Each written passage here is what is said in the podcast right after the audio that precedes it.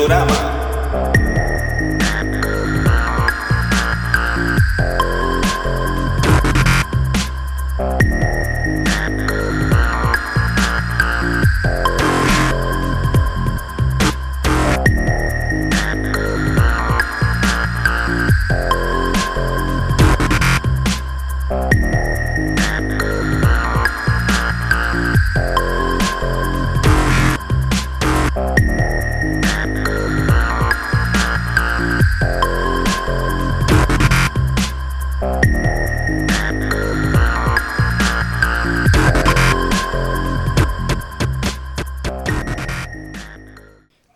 Bienvenidos a otra emisión de Ventorama en esta nueva y loca tercera temporada.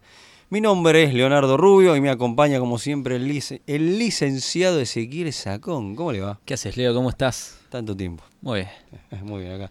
Acá contentos como de que estamos este, con una nueva temporada de Ventorama. Sí. sí, sí, sí, la verdad que, Que sobrevivimos que y sobrevivimos. seguimos y hay continuidad. Sí, sí, sí.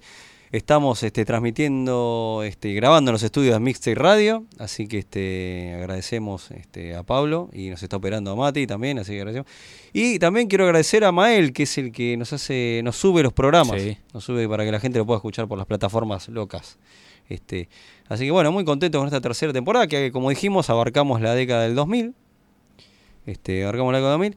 Y la temporada anterior tocó Marvel, eh, tocó Marvel, tocó DC y Eh, ahora toca Marvel. Y ahora toca Marvel. Ahora toca Marvel, ahora toca Marvel. Siempre cronológicamente estamos tratando de hacerlo. Sí, sí, sí. Sí, sí, sí.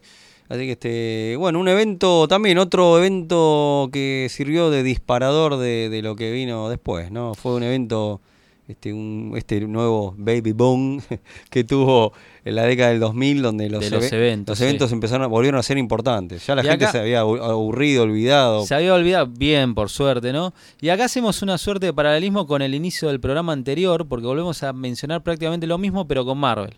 Marvel también tuvo un evento en el año finales del 2000, principio del 2001, que fue Maximum Security, Uh, que algún día tal vez hagamos. Sí, si, la, si la hinchada lo pide, hagamos un programa Maximum Security. por supuesto. Que lo escribía el amigo Kurbusiek. ¿Cómo no vamos a hacer? Si lo hace Buceca hay que hacerlo. Y, pero más, más que Busiek, yo lo- te lo banco más por el dibujante, que era el maestro Jerry Uy, Orwell. pará, Uf. lo tiene Busiek, lo tiene Jerry Orwell. ¿Por qué no lo estamos reseñando ahora mismo? Y, ¿Por qué? ¿Porque es medio flojo? y sí, Uy. la verdad que un poco sí, te diría. vos me estás diciendo, para, para, vos me estás diciendo. Yo por el dibujo te lo banco a muerte. Te lo Vos, para, para, un cachito, vos me estás diciendo que Maximum Security es flojo. Y lamentablemente Ah, te, qué diría, te diría que sí. bueno, y bueno. Así que bueno, ese era un- el primer evento Marvel del siglo, del año 2000-2001, y ahí se murió todo. Ahí se palmó todo, vino la era Quesada Vilgemas, años 2001, 2000, 2003. Es lo mismo que, Lo mismo. que ocurrió en DC. Sí. Dan Didio trae eh, gente, gente que trae Didio, y acá gente que trae Quesada y Que Yema. saben, eh, que exactamente, gente viene otro palo, qué sé yo, las series son totalmente independientes, no hay crossover, no hay cruce y obviamente no hay eventos. Claro. Y eso se termina cuando se va Bill Gemas y viene el nuevo presidente de Marvel que es eh, Dan Burkle. Ah, mira. Viene Dan Burkle, Joe Quesada sigue como editor en jefe y le dice, bueno, vamos a recuperar la inter- interrelación con las series, vamos a recuperar la cohesión del universo Marvel, agarrate al guionista más grosso que tengas hoy por hoy, que en ese momento, aunque usted no lo crea, el guionista más grosso era Bendis, y planteate un evento eh, tranquilo, o sea, como para recuperar el, aire de los eventos, hacete un evento compacto, eh, redondo, pero que sirva para empezar a tirar um, olas y olas para empezar a abarcar con todo el quilombo. Eso es lo que quería Dan Burke.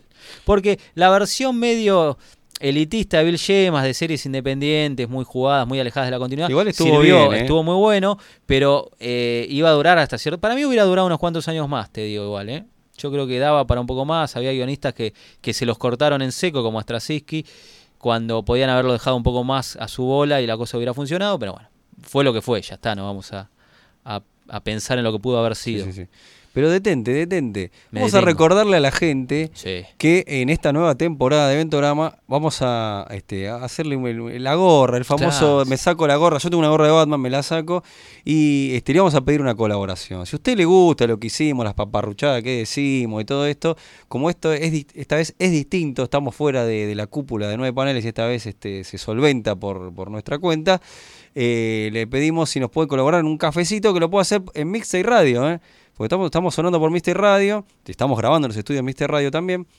Este, y usted puede colaborar con un cafecito, se mete en la página y son 50 pesitos. Y con eso nos ayuda un montón y hace que Ventorama pueda seguir saliendo. Así que este, antes no le pedimos nada, le dimos dos temporadas gratarolas para su disfrute y ahora sí les pedimos una ayuda si nos quiere si quieren colaborar con la causa de Ventorama para que ese pueda comprarse una casa con pileta en Pinamar y yo me pueda este yo pueda viajar a Miami eh, y comprarme un salón de la justicia Super Power que tengo eh, hace mucho desde chico lo quiero El sueño de todos. Claro, este, si no, bueno, más, más humilde, nada más con, nada más me conformo con el, el superpower nomás. me conformo con el, con el salón de la justicia superpower, que, que es hermoso. Eh, si quiere colaborarnos para este, ayudar a la causa de Ventorama, ya saben, el cafecito por 50 pesitos. Ah, es importante, este, pongan que es para Ventorama. Claro. Eso es importante, me olvidé decirlo en Eso es importante para la continuidad del Claro, ciclo Claro. próximas No, no, y temporadas. aparte para que sepan que es la, la colaboración nuestra. Sé que digan, digan algo, aguante Ventorama, o los pibes son unos giles, no, le doy plata para que se callen. Este, no los aguantamos más, pero este, pero sí, hagan este, la gauchada de colaborar.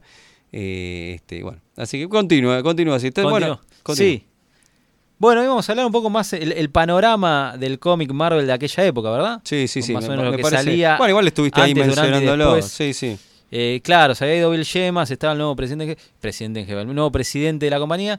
¿Y qué obra hot teníamos eh, eh, en aquel momento, antes, en la previa House of Sam, por ejemplo? Y le pre- a ver, eh, déjeme pensar. Eh, ¿Astonishing X-Men? Sí, Muy bien, le. X-Men. Yo le cuento a, la ra- a- a los escuchas que yo con Aston y X-Men largué X-Men, ¿eh? Y ni, ni Hickman me, me pudo enganchar para que vuelva a leerlo. Miren lo que, los tiempos que pasó, porque estamos hablando, mire qué año. Uf, eh, cuando terminó Astonishing creo que fue en el 2008, así que hace más de 10 años, 12 años. Y no me, no me volví a enganchar con los mutantes porque me cansaron. Entonces, bueno, pero ahí está, esta movida de traer eh, gente de otro palo. Eh, lo trajo Josh Whedon hoy por hoy, Claro. eh, está medio cancelado. Whedon, pero esa, es una historia que a nosotros no, no- no nos compete en este momento. Eh, este, pero esa movida eh, de agite, que también lo tuvo DC Comics, como mencionamos en Identity Crisis, Sí. este, con, este, Con Brad Meltzer. Brad Metzler. que no mencionamos que Brad Meltzer, vos ahora lo más porque te enteraste Sí. que, que ayudó para que se mantenga la casa de los creadores de Superman. Sí, sí. sí. La verdad que no lo sabía. Él fue impulsor también del museo y todo el quilombo de la casa y qué sé yo. Ah, No solo, no solo Neil Adams, que ayudó a ellos en vida, Sí, y. Brad ay- ayuda a que se mantenga eh, la casa de, donde los creadores Superman. Realmente es un dato que no tenía.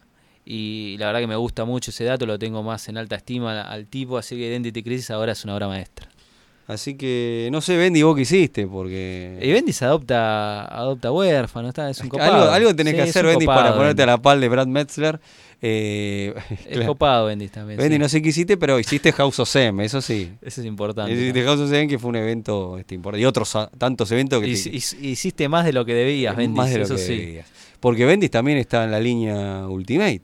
Claro, arranca con Ultimate Spider-Man, sí. Toda esa movida de, de recambio Bendis fuerte. hace todos, es un tipo ¿Qué no hace Bendis, no? La verdad que no sé qué no tocó Bendis. No, no. ¿Qué no hizo Bendis, loco? Esa es la pregunta que, Sí. que todos nos hacemos. Yo me despierto a la medianoche.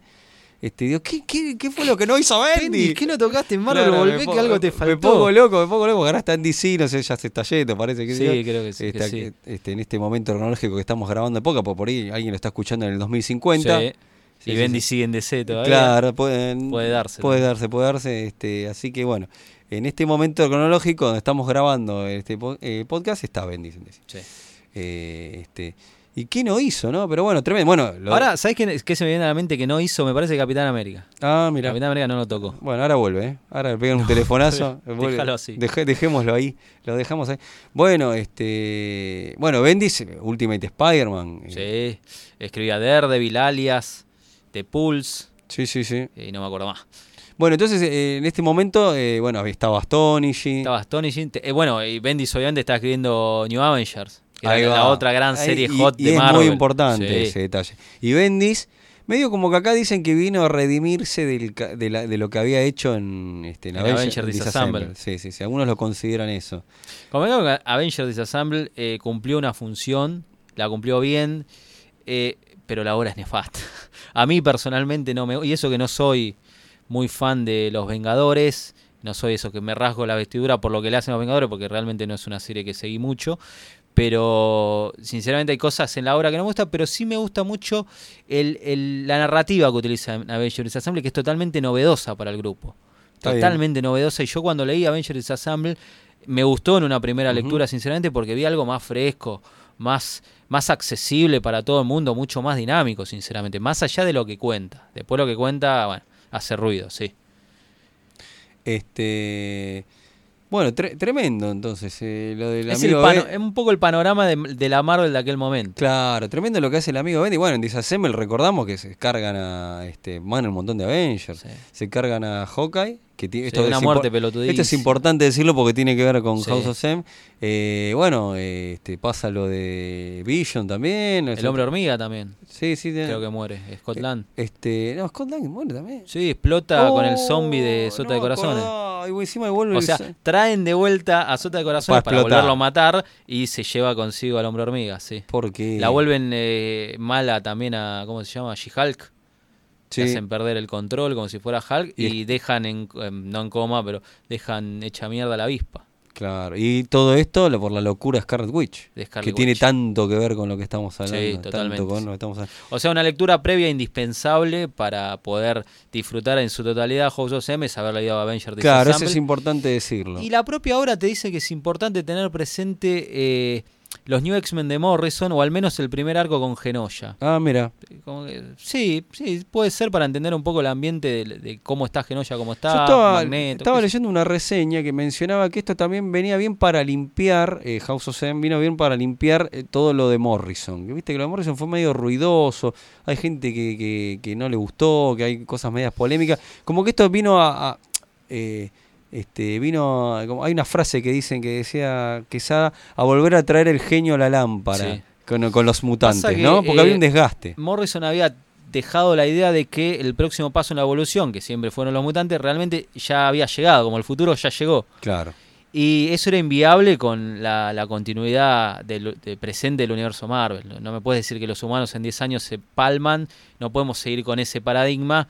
Esto de Morrison se fue muy jugado, hay que volver para atrás. Y bueno, hay que hacerlo de alguna manera. Y lo trajeron a Bendis, dale, dale Bendis, volveme esto para atrás. Pero Bendis que había hecho este re mega quilombo en Avengers impulsado por el relanzamiento que él iba a hacer en Avengers, Claro, ¿no? sí, sí. Porque él, ¿qué hace, qué, qué hace en Avengers? Te mete a Spider-Man y a Wolverine, Sí. no menos, ¿no? Un- Una cual. cosa, o sea, va, va muy al hit, va muy a estos personajes, eh, son hot eh, y vamos a meterlos a Eh, La Avengers. idea era vender, eh, que el título sea un título puntero, que esté ahí en top de ventas. Y lo fue. Poner a los Vengadores en un sitio que no tenía desde hacía años y lo logró, o sea, realmente lo logró, más allá de que a mí personalmente su etapa en New Avenger no me gusta, eh, realmente logró el cometido que le puso Quesada.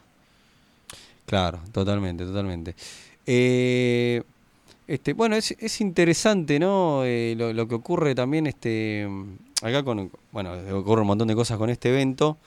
eh, pero eh, este evento, viste que con el capítulo anterior mencionamos lo que se publicaba ah, acá. Y esta, esta obra también fue publicada, nosotros mencionamos siempre el contexto por ahí, si nos escuchan desde otra parte del mundo, agradecidos, no creo, pero, o, o sí, gracias. Eh, este, nosotros esto, esto lo podemos conseguir acá eh, de por Panini. ¿Te acordás? Esto coincidió en una época en donde justamente estaba entrando nosotros siempre- Panini mucho. Claro, siempre nos gusta mencionar el que cómo nosotros leímos la obra, Claro, cómo sí, en el es- momento que nosotros lo conseguimos. Es el, el Recordamos un damos, poco, claro. qué sé yo, a la Yo me acuerdo año 2006 más o menos, Panini, acá con Osur que publicaba Marvel, pierde la licencia en determinado momento y viene una edición de Panini Nacional que duró apenas unos meses, desaparece pero rápidamente desembarca la edición de España, Panini España, inunda todas las comiquerías a un precio muy accesible en aquel momento y todas estas series que todavía eran grapa, hoy en día ya eso es inviable, no existe más, pero en esa época te entraban Grapa, todos los como le meses dicen grapa. los españoles. Yo le digo grapa. eh, Porque, Revista, se, porque se revista. mantiene la tradición española, bueno, o sea, Claro. tanto leer eh, este, Claro, les quedan las grapas. ta- todas las ediciones españolas me quedó. Para te- Pero- la gra- yo creo que la- igual el que escucha identifica, pero no importa, para uno la revista, La, revista, revistita, la, revistita el de comic 24 book, páginas, claro. el numerito de cómic. Eh, en esa época se vendía bien, o sea, nadie estaba pensando en el tomo. Las cosas venían en tomo, venían en tomo. Claro. Las cosas que Panini España publicaban en grapa, sí, algún día se recopilarían, pero podías hablar de acá una década. Ahora, hoy en día no. Pero en esa época era comprar la grapa todos los meses. Claro, Eh, que recordemos que después, bueno, por supuesto, House of M se transformó en una saga recopilada. Sí. Este, hasta lo, lo editó la editorial OVNI en, este, en grandes esos, ex- ex- Excelsior, Sí, no me acuerdo sí, cómo se llama la colección. No me acuerdo. Bueno, pero fue editado. Eh, bueno, Panini lo publicó, es una miniserie de ocho números, lo publicó en grapas, do- en números dobles. Dobles, sí, sí, sí. Muy lindo. Una edición muy compacta, cuatro números, no era caro, en cuatro numeritos lo tenía. Aparte es una miniserie que más allá de tener un montón de tie-ins, no son necesarios realmente para entender la historia central. claro. Tampoco pasa gran cosa en la historia central. Sí, sí, sí. Otras, ahora hablamos un poco de clavada para recordar. Otra saga importante también, en, en- en- como mencionamos, en, en esto que disparaba un montón de otros eventos, ¿no? Y, en personajes. Totalmente. Porque lo que ocurre con Wolverine es creo que lo más zarpado. Sí. Eh, Pero no solo con Wolverine y, y obviamente los Vengadores y Wanda. eh, lo- aparte es, la, es una de las génesis para Civil War. También, sí, parte de ahí. Es el primer evento que ya empieza a generar un paisaje en el universo Marvel que desencadena en el siguiente evento, que a su vez hace lo mismo. Es el juego que tenían en aquellos momentos. El paisaje que genera este House of M, que se llamó Diezmado, si no me equivoco, Sí. eh, va- se va encaminando después a lo que fue Civil War. En realidad es igual, igual se entiende bien desde cero, igual que House of M, pero bueno, el universo Marvel siempre está todo conectado, por lo menos de- eh, desde que lo recuperaron justamente House of M. Hay que mencionar una, una previa que nos Sí. estamos olvidando, que es Secret War, Ah, Guerra Secreta, que la la, de- escribe Bendy La justamente. de Bendis y de Loto. y de Loto. Que está buena, ¿eh? Yo la banco. Es del año 2004, pero se retrasó muchísimo el último número, terminó saliendo prácticamente con House of M. Y que también Bendis utiliza varios personajes y sirve la como invasión una de- previa a. Sí. Es la invasión de, de un grupo de superhéroes comandado por Nick Fury a Latveria. Pero sirve como una previa a su etapa New Avenger porque te muestra cómo va a ser la dinámica entre los personajes, la ma- son la mayoría de los mismos personajes. Claro, sí, ¿no? sí, sí.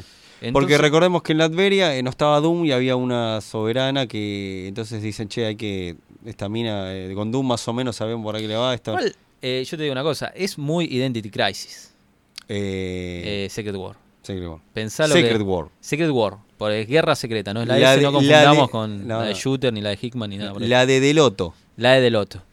Eh, tiene mucho de crisis de identidad para mí, no solo por la época, salió en el moco, también es eso de superhéroes muy jodidos, muy realistas, con consecuencias media nefastas, lavado de cerebro por aquí y por allá, Eh. porque también olvidan todo el suceso los superhéroes. Ojo con eso, ¿eh? Yo ni, ni me acordaba. Sí, ellos van, el- Nick Fury los lleva a la Adveria, hacen el quilombo, vuelven y les lava la, la cabecita a todos. Todos olvidan lo que pasó y lo recuerdan al año. Jodido. Es lo mismo, es una crisis de identidad en, en Marvel. Es una previa que hizo Bendis antes de agarrar New Avenger. Interesante mencionarlo. Y bueno, nos metemos con este. Con House of M, ¿querés House tirar los autores primero y principal? Bueno, sí, sí, por supuesto. Este, tenemos a, a Brian Michael Bendis, por supuesto, en, en guion. Y lo tenemos eh, a. Se me escapa. Eh, Coipel. ¿no? Al grosso de Oliver Coi- Coipel en los dibujos. Y el Y por- entintador, Sí, eh, dígalo. Tim Thompson Sí, sí. Y tenemos portadas de, con arte de de Sarri. esa. re- Y portadas variantes con diversos dibujantes de, de Marvel. Estaba Quesada, estaba Casa y Salvador Larroca. Salió en agosto también, Bacharo. ¿eh? Agosto, esta, obra, esta obra. Salió en agosto. Hay que, hay que Creo que fue quincenal o semanal, la verdad que no lo recuerdo. No fue mensual, eso estoy seguro. No duró ocho, ocho meses. Esta eh, derivó en un montón de. Hay un montón de crossovers. ¿eh? Hay un montón que yo después los voy a mencionar porque hablemos de la obra. Claro, pero son tie-ins más que nada. No, no, no los necesitas para entender el hilo narrativo principal de la miniserie en sí. Son Bueno, ¿de qué la va? La la son consecuencias de Avengers Disassemble. Sí, Este, dicen, che, eh, ¿qué hacemos con, con Wanda? Claro. Con la bruja escarlata, ¿qué hacemos? ¿Qué Que hacemos? destruyó el equipo. Se juntan, eh, jun- hay una gran juntada de. Esto es previo Illuminatis también. Sí, sí, sí, tal cual. Hay una gran juntada de grupos que, eh, este, que están Avengers y X-Men. Y los dos grupos hot del momento eran, Eh. los, eran los Astonish de y, Whedon y los, New de- adornos. de y, los, no, y los adornos, no, es feo decirlo, no, y, los, y los otros, como el Doctor Y Strange. algunos personajes más. Como sí. Doctor Strange. Sí, o la Miss, eh, Miss Marvel o Capitana Claro, Marvel hoy y en día.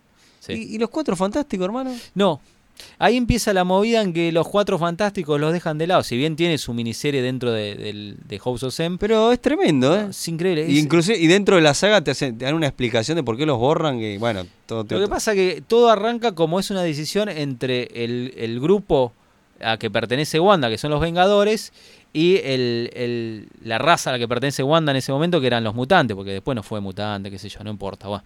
Eh, entonces era una mutante, era una vengadora y aparte estaba al cuidado de Magneto y de Javier. Entonces tenía todo el sentido del mundo que la decisión fuera una mesa redonda, un concilio entre eh, Vengadores y X-Men. La verdad que los Cuatro Fantásticos no contaban para nada ahí, en ese sentido. Hay, hay cierta lógica dejarlos afuera. Claro. Pero, me fue- pareció injusto. Fue una movida Ahí interesante. te das cuenta, afuera, sí. ahí es lo que te das cuenta cuando las editoriales que son los que, lo- cómo se mueve, eh, este, la, eh, las, las movidas depende de, de los hot del momento, Sí, sea sí, sí. películas, sea series o personajes, cómo se mueve. Por eso hay personajes que quedan afuera de eventos y en otros están. Pasa que en ese momento los Cuatro Fantásticos tenían una serie regular donde, está bien, creo que todavía estaban Mark Wade y Mike Waringo, pero era una serie tranquila. No era una serie top de ventas ni nada por el estilo. La idea era exprimir a los Vengadores y a los X-Men. Sí, sí, sí. Hay que ver si Marway tampoco no. Estaba en ese momento, sí, ¿no? Creo que sí, creo Ah, que habría que chequearlo, porque hay que ver si White este, dijo que no, ¿viste? Hay que, bueno, hay que ver. Este, bueno, entonces está esta decisión con Wanda. ¿Qué se hace con, con, con, con Wanda, no? Eh, y este, algunos deciden que hay que, no, a Wanda hay que, es muy peligrosa. Porque Sí. Wanda arranca la historia con, con Javier en la mente de ella, y está con ella y ella recreando la los hijos, porque eso es lo que la vuelve loca, ¿no? Wanda, eh, todo el tema es como la que acarrea la locura, eh, todo esto de lo de los hijos, ¿no? Que, que, Sí. que eran todo una imaginación de ella, una creación de ella, ¿no? Del poder que tenía, que era tremendo. ¿Puedo mencionar dos antecedentes que nos estamos olvidando? Sí, ya sé lo que vas, pero me gusta. Eh, Sí, uno es ese. Sí. Uno es ese, lo voy a dejar para el segundo. El, el primero es más tibio. El primero es otra serie regular de Marvel de aquel momento que también es interesante mencionar porque es una previa importante, que es New Excalibur, que la escribía Claremont. Bien, bueno. Que es donde te muestran cómo Magneto y Javier se unen en la genolla destrozada y es ahí a donde tienen a Wanda para tratar de Perfecto, recuperarlo. importante. El otro antecedente es mágico, que es el de JLA Avengers. Es épico, no es mágico. Es, es épico Y- hoy en y- día y hoy, más, más, hoy que, más que nunca, sí. fuerza para George para Pérez. George Pérez, para el amigo George, que lo que amamos. está, que está ahí en un momento Que lo amamos con todo el corazón, dificilísimo. Eh, Sí, sí. eh, Hay power para Pérez. Sí, toda la vida. Bueno, el, el- el hecho es que para mí el craqueo, la, la locura de la bruja, arranca en, em, en JL Avengers. Claro, porque dicen que la bruja eh, toma lo del caos eh, de DC. Conecta con la magia del caos, por eso se vuelve tan poderosa, lo conecta en DC. Ella ahí descubre lo de los hijos, recupera un poco el- también, eh, si bien en, en, House of- en, House- en Avengers Disassembly te muestran flashback de cómo recupera eso, pero todo parte de ese hilito, de ese empujón que tiene en JL Avengers. Y en Avengers Disassemble, eh, ahí mencionan que ella tuvo un contacto con esta magia de un universo paralelo. Una magia. Hermoso, me encanta. Mencionan Bravo. que tuvo contacto con una, con una magia del caos. No te dicen un Me pongo de pie, eh. La verdad me que encanta, me encanta. Ese- muy bueno. Esa pastilla, qué bueno que la decís porque es. Sí, sí, sí, muy interesante. Me- ese detallito que tiró Bendes en ese momento me gustó, me gustó. Le ga- ganó como nuestro. Sí, sí, sí. Bien, Bendis, en esta. Ahí estuviste bien, Bendis. te rebancamos en esta movida. Eh, bueno, entonces eh, está, ahí está la cuestión, ¿no? Que Wanda está medio como inmanejable hasta ahí, ¿no? No está inmanejable, pero saben lo, lo- lo que, lo que es capaz. Sí. Y, y bueno, este, y está esta disputa entre Avengers y X-Men y, y otros que se hace. Y bueno, y cuando se lleva una decisión, eh, van a Genoya y se encuentran Sí, con... de hecho creo que no pasa- tenían la decisión. No, bueno, yo dije se lleva una decisión, Sí. pero ponele. Este, y el primero que, bueno, que encuentra eso es, es- es Spider-Man. El sentido arácnido de Spider-Man sintió que algo Sí, se algo venía, pasando. que algo no estaba bien y bloom. Pasaron cosas. Y pasaron cosas ¿Y, pasaron, mirá que si pasaron cosas que cambió toda Te la realidad. la realidad o la era de Apocalipsis. Oh, claro. Es- es- Vamos a ser sinceros, es una era de Apocalipsis. Otra vez. Sí. Que ese recurso que se usa tanto, viejo. Sí, sí, es tan, sí. u- tan usado ese recurso, esa, esa realidad falopa. Solo que en vez de eh, Apocalipsis dominar, eh, domina Magneto un universo donde la, la raza primordial son los mutantes. Como decimos este, en Remeras Rojas, este, el programa de Star Trek que hacemos acá por esta casa, por Mixtape, los lunes a las 21, eh, sobre Trek, sobre Star Trek, eh, la, la realidad es falopa. Esta es una realidad falopa que genera la bruja, en donde el, el puesto de los mutantes es, es, este, mucho más ben- súper bendecido. Sí. Este, se pone en primer plano y al revés de los humanos, ¿no? Y, este, y algunos los favorecen. Pero lo que, lo, lo que la- está, está, porque esto deriva a una charla que tiene con, con Pietro, que eso después lo descubrís, Claro. que le dice, porque ella que tiene el poder de cambiar la realidad, dice, pero este, no solo este, cambiarla para su favor, sino darle la felicidad que todos quieren, ¿no? Que todos los amigos o cercanos quisieron. Entonces como que le da lo que todos quieren a, a- a la gran mayoría de, de los personajes del universo Marvel. Y ahí es donde cambia y, y- empezamos a mencionar los eventos, ¿no? Si te- los cambios que hay, si, si te parece. Que arranca Sí. con el punto de vista de Wolverine, eso es eh, que va a ser un personaje eje. En el último gran evento en que Wolverine fue protagonista, por lo menos en esos años. Es verdad. Eh, me acuerdo de mucha gente, leí comentarios que se quejaban de que otra vez Wolverine el protagonista y después de ahí no lo tuviste más. Nunca va. Prácticamente no lo tuviste más. prácticamente nunca va. Eh, sí, sí el, el gran protagonista a la hora se podría decir que es Wolverine. Eso a mí me gusta porque es un personaje que me gusta mucho, así que no, no estoy para nada de desacuerdo con eso. A mí no me molestó para nada, No, contrario, está muy porque bien llevado. me parece que es lógico, claro, sí, sí. Es el- que ocurre algo increíble que primero que Wolverine se acuerda de todo. Claro, porque el deseo de él es siempre recordar el pasado. Bueno, el deseo en este caso fue contraproducente porque el chabón es el único que recordaba eh, el universo real, por decirlo de alguna manera, la realidad real, valga la Claro. redundancia. No la falopa, Claro, la falopa de Wanda. exactamente. Eh, entonces, el, bueno, y es, es director de Shield, todo Sí. de este Shield de comandado Está en pareja con Mística. Claro, todo esto comandado, encima que Mística arranca que está transformado en Jean Grey, Sí. todo ese morro, ¿viste? Como Mística es muta, eh, cambia forma, por supuesto. Eh, y bueno, y, él descubre esto y dice, no, esto está mal, ¿y dónde, y dónde está Javier? Claro. entonces, este... Es lo que todos nos preguntamos. Claro, ¿Y dónde está y Javier? ¿Dónde está el pelado Javier? ¿Dónde está? ¿Dónde estará? Este, ¿Estará en, en- en la nueva película del Doctor Strange que se... Es lo que todos nos preguntamos. que, este, cuando nosotros estamos grabando todavía no se estrenó, porque usted por ahí escucha este podcast en otro momento, pero bueno, en este momento no lo sabíamos. Este, sí, algo sabíamos, pero no. Pero no. Eh, ¿Dónde está Javier? Entonces, bueno, pero y acá se, se suma otro elemento medio que yo leí que es un, que dijeron este es un recurso narrativo que usó Bendis eh, muy ah, eh, muy favorable para él, ¿no? Para que es el personaje este que aparece de la niña. Es eh, un Dex en machina del carajo. Ahí está. Porque, era, porque hasta ahora solamente era Wolverine y no necesitó la ayuda de esta niña. ¿Que, ¿Qué poder tenía? La- el poder mutante de la niña, inentendible, es que les hacía llama- recordar. no Laila Miller. Laila Miller. Laila Miller. Les hacía recordar a quien tuviera contacto mental con ella eh, el- la verdadera realidad. Le- les despertaba el coco a la verdadera realidad. La realidad real no la, la, falopa. la realidad real. Exactamente.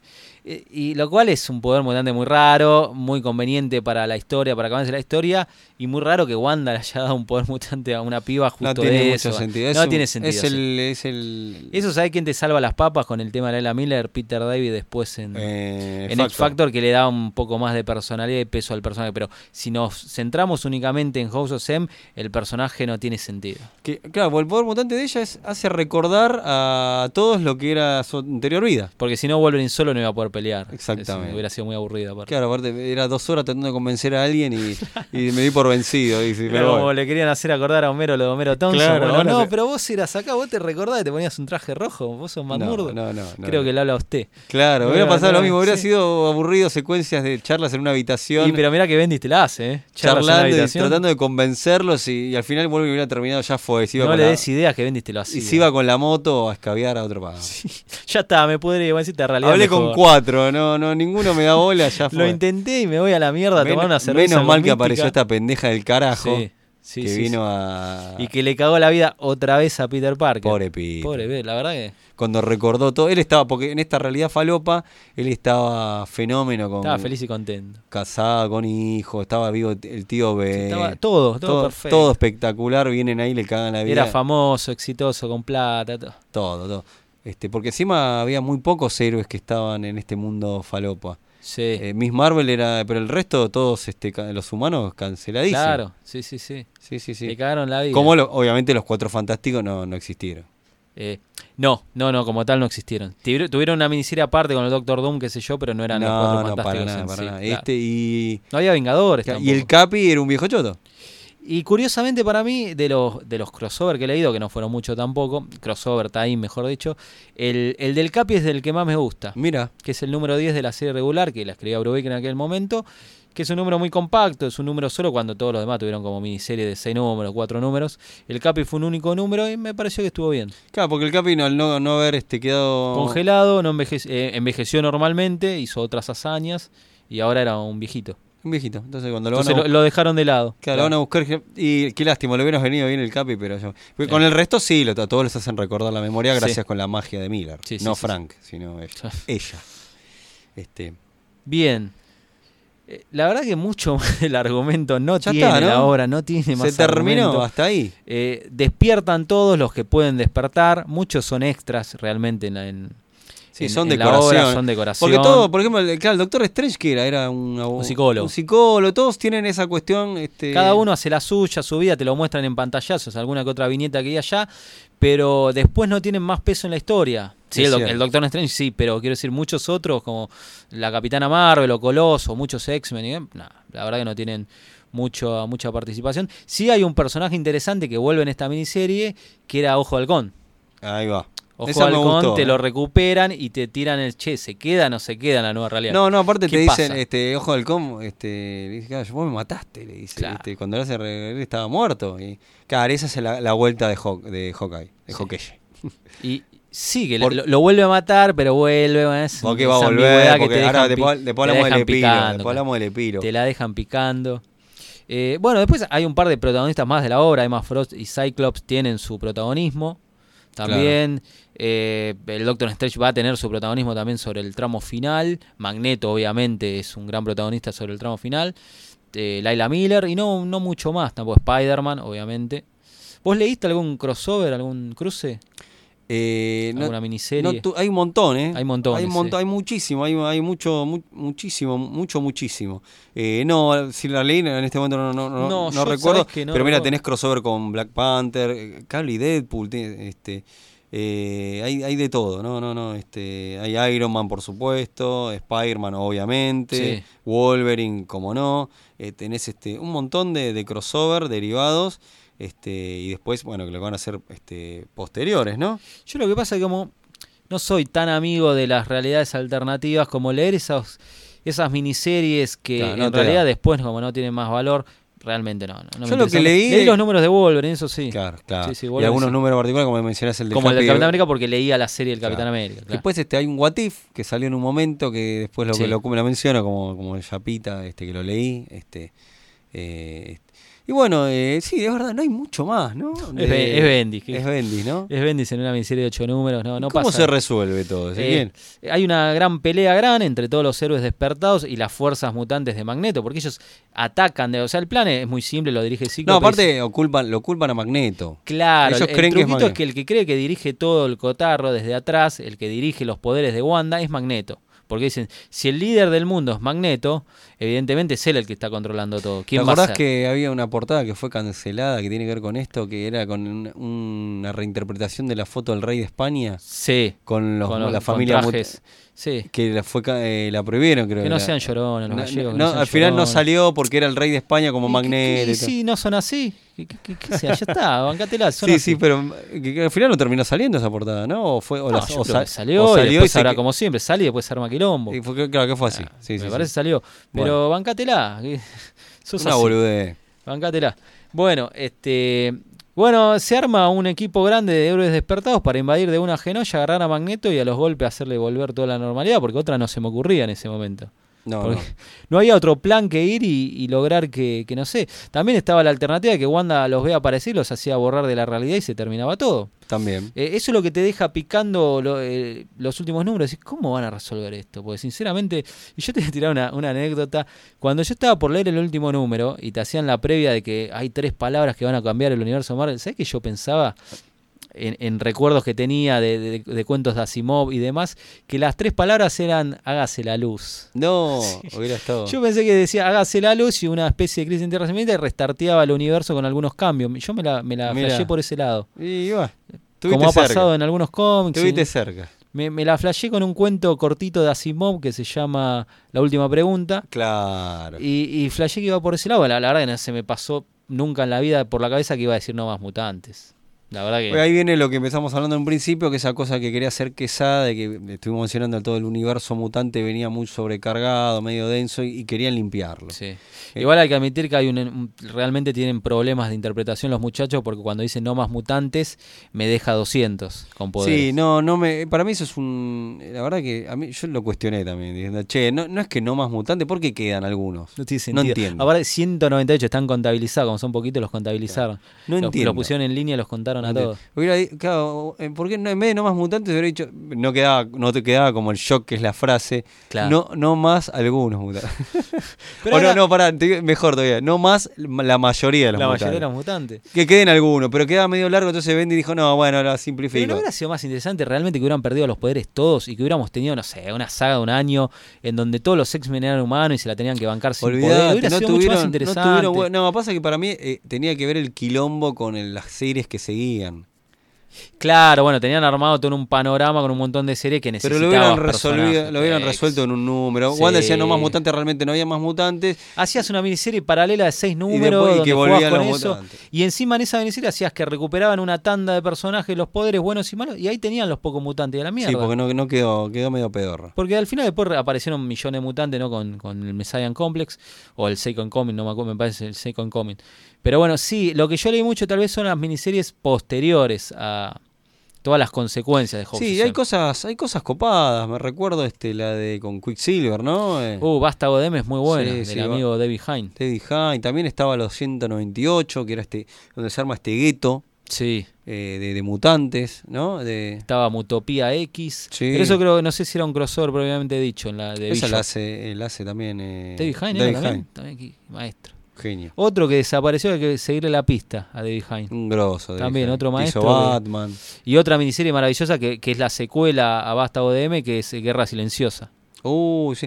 Bueno, tuvo un montón de, de cosas derivadas muy copadas. Sí. Algunas quizás no tanto, porque todo eso de la- eh, que te explican de che, ¿dónde- eh, creo que eh, Jamping dice, ¿dónde habrá quedado esta energía de los mutantes? ¿Qué sé yo? Claro. Y eso hace que despierte el hermano perdido de los Summers, si no me equivoco. Eh, también, sí, uh, ¿No? bueno, ¿Viste? otra miniserie consecuencia de, de- de toda Eh, esta movida fue Génesis Mortal, Génesis que Mortal. la verdad que es nefasta.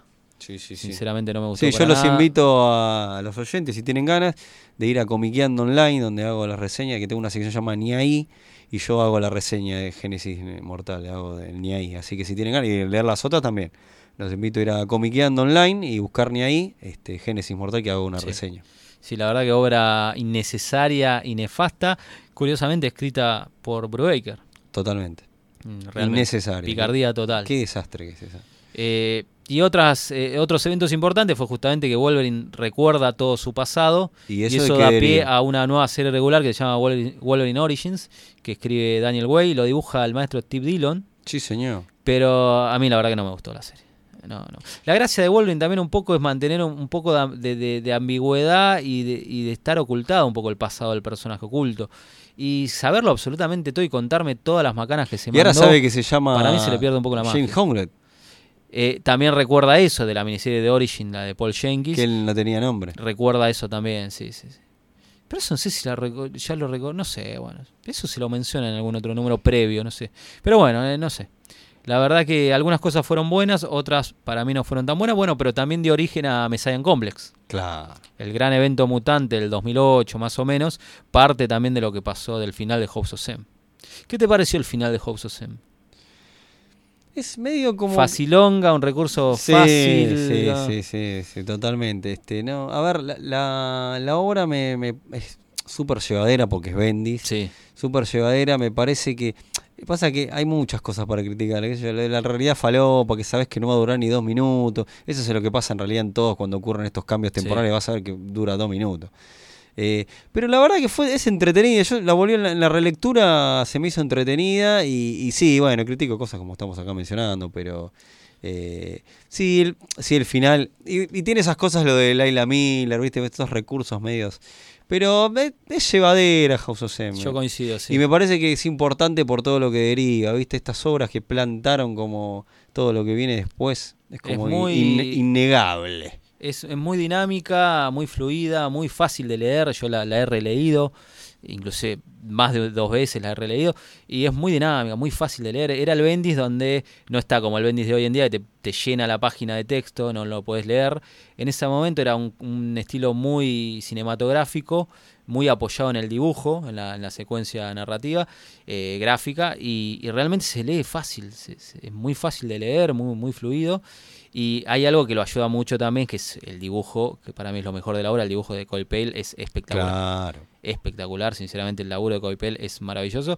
El color también, que no lo mencionamos, de Frank Darmata, también es muy bueno, le da un color muy moderno. Es cierto. A, la obra, un estilo muy, muy bueno.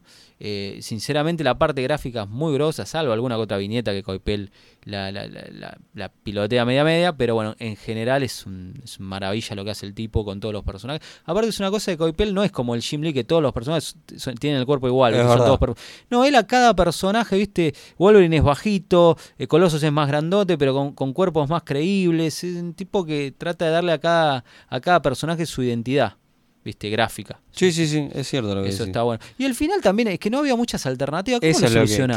claro, ¿cómo Realmente no. Fue una vuelta a tuerca. inte- Vamos a ser sinceros, nadie se lo esperaba. El no más mutantes. No, es verdad, eso hay que decirlo. Nadie se lo esperaba. Es la frase de la década, dicen algunos. Eh, y de Marvel puede ser. No, sí. no, por supuesto, me Sí, refiero sí, a... sí, sí. O- yo, ta- ¿sabes cuál me quedo también con Marvel? Con el, el todo muere de Hickman. eh, que, que arranca toda su movida, que termina en, en. Hickman arranca con todo muere. Spoiler, perdón. En su etapa en Vengadores y termina su Secret War con todo vive. Eh, Es, un Eh, guiño interesante. Sí, sí, pero me Pero el parece no más que la- mutante es más es la conocido. frase de la década. sí, sí, sí. Eh, es como soy Batman, hijo de puta, una cosa así. No, por eso no lo dijo. Pero Eso- todos, todos decíamos que lo hubiera dicho. Eso no lo dijo la, la película de Batman, de Barton. En la versión extendida lo dice. ¿cómo La de? Barton no lo dice, No, solo no lo dice dice, soy. Batman. Sí. Eso es lo que querían los productores. Que dijera y que la verdad que para, lo- para marcar realmente que entiendan el tono que Sí. fuera en realidad. Eso lo, lo tenía que haber dicho el de Pattison, aunque sea, se lo Es podían haber jugado. La verdad que el Soy Batman, hijo de puta. Hubiera sido genial. Este, bueno, y bueno, hubo un, un what if bizarro que en vez de, de que no era que no más mutantes, sino no más poderes era. Entonces, este ocurre esto que eh, saca todos los poderes a todos en eh, la, la loca bruja. Entonces ahí el loco del, del villano principal es el, este, el, el cráneo rojo Sí. que busca el cubo y trata de recuperar los poderes. Este, un what if bastante olvidable que, que- que surgió. Robaron mucho con eso. En Secret War creo que hubo una, suerte de miniserie de Hobbs of Sam también. Eh, se, se sigue aprovechando porque la premisa es interesante, más allá que es traer al, al presente, presente 2004, eh, lo que fue la premisa de la era de Apocalipsis, es la realidad. Que Marvel la iba a seguir utilizando. En Secret War es otra vez, eh, eh, cuando lleguemos algún día en la temporada que hablemos de Secret Wars, eh, también trae a colación una era de Apocalipsis. Por O supuesto. sea, también lo hace DC con Flashpoint. O sea, es un recurso que parece que les pega y les gusta. Sí, sí, que cada tanto, y, y Marvel- y cada Lo re- tanto lo la- refrescan, sí. la- la- lo refrescan en todos, en todos medios también, te digo, ¿eh? no solo este, este, sí, sí, sí, absolutamente, es un recurso narrativo, sí, parece sí. que Muy fuerte, fácil, gusta agradable y este, fácil, sí, fácil de utilizar. Es verdad. Eh, Cuando necesitas hacer una movida, viste, de algo así, bueno, que llame la atención para mover la ficha y cambiar todo, hacete una era de apocalipsis. Ya, ya quedó el nombre, hacete una era de apocalipsis ya en la mierda. Eh, me parece que es una obra que vale la pena leer. Yo creo que, que vale la pena leer, pero que no tampoco se le puede esperar tanto. Es el tema. Es pochoclo, pero es pochoclo divertido. Sí, sí, sí, es verdad, ¿No? es verdad, es verdad. Coincido con usted. Eh, bueno, esto también este, tiene que ver con eh, la serie de, de- de televisión de, de WandaVision. Este, hay, hay al- alguna semilla. en Sí, toman, toman cosas de Hobbs of Sam, Por sí, es supuesto, que que ya cambia la realidad. Sí, sí, sí. Este, ella cambia la realidad, así que este, eh, eh, o sea, House of mar- marca paradigmas en un montón de cosas. Sí, sí, tal cual. Eh, y aparte, vuelvo a repetir, es el germen de lo que fueron los, los dos grandes eventos mutantes. Pueden gustarte más o menos, que fue Messiah Complex y, y Comic. Totalmente, totalmente. Eh, yo creo que me parece que podemos ir cerrando. ¿Alguna mención más que quieras este, decir sobre House of M? No, no, no, no, la verdad que Ahora una- vemos, hacemos los, los- los- remarcamos los, los destacados. Claro, ahí, ahí vamos con lo destacado. ¿no? La obra yo creo que recomiendo leerla porque es muy importante para la continuidad Marvel. De hecho, arranca ahí esta nueva etapa moderna de- del universo Marvel, arranca en House of M puntualmente. Es una obra eh, que no tiene tantas pretensiones en ese sentido. Es una obra que está hecha para divertir. Hay que tomarla por momentos con pinzas. Hay cosas que son inentendibles, que no, no son explicables eh, dentro de la lógica, pero que realmente vale la pena leer. Aparte, viene acompañado de un dibujo increíble, así que lo, lo podés disfrutar tranquilamente. Pero vuelvo a decir lo mismo que digo que dije en el capítulo de Crisis de Identidad. La empiezan a pechear también con los finales. Sí, también Marvel arranca la costumbre de empezar a pechear con los Sí, sí, últimos sí, números. parece que se va a terminar en un clásico, Eh, vamos a ver eh, episodio tras episodio de Vendorama si es así, pero me parece que ya viene la moda de sagas grandilocuentes, te prometo el mundo y después te la pecheo en el final. Vamos pero bueno, es a gusto de cada uno, obviamente, ¿no? Sie- Siempre es así. Totalmente, totalmente. Bueno, persona, algo que personajes destacar. Eh, previsiblemente Wolverine. Sí, sí, ¿no? No queda otra. Y sí, bueno, yo voy a rescatar a Wanda, ya Bien. que vamos a elegir este. Muy bien. Y al Capitán América viejito. También. Que quedó también, ahí eh, olvidado. Y a Ojo de Halcón que de alguna manera sobrevive. Sí, ojo de halcón, totalmente, sí, sí, sobrevive, sobrevive. Así que este, bueno, este ha sido otro eventorama. eh, nos estamos reencontrando en un próximo capítulo. Sí. Este, bueno, ya saben, colaboren con el cafecito. Este, agradecemos a, la, a Mixtape Radio por brindarnos a este a nuestro operador, a Matías y a Mael que se copan subir este los programas. Así que este, bueno, ese Bueno, Leo. no queda más que decir este no más eventorama. No, No, no, no, no, por Dios No, no. por Dios, no, no, que más eventorama que Más diga. evento, no, por favor. Más eventorama. Te lo pido, por favor. Te lo pido por favor, pero eso más eventorama, pero va a ser en la próxima. En la próxima. Dale, Hasta la próxima, entonces. Hasta la próxima.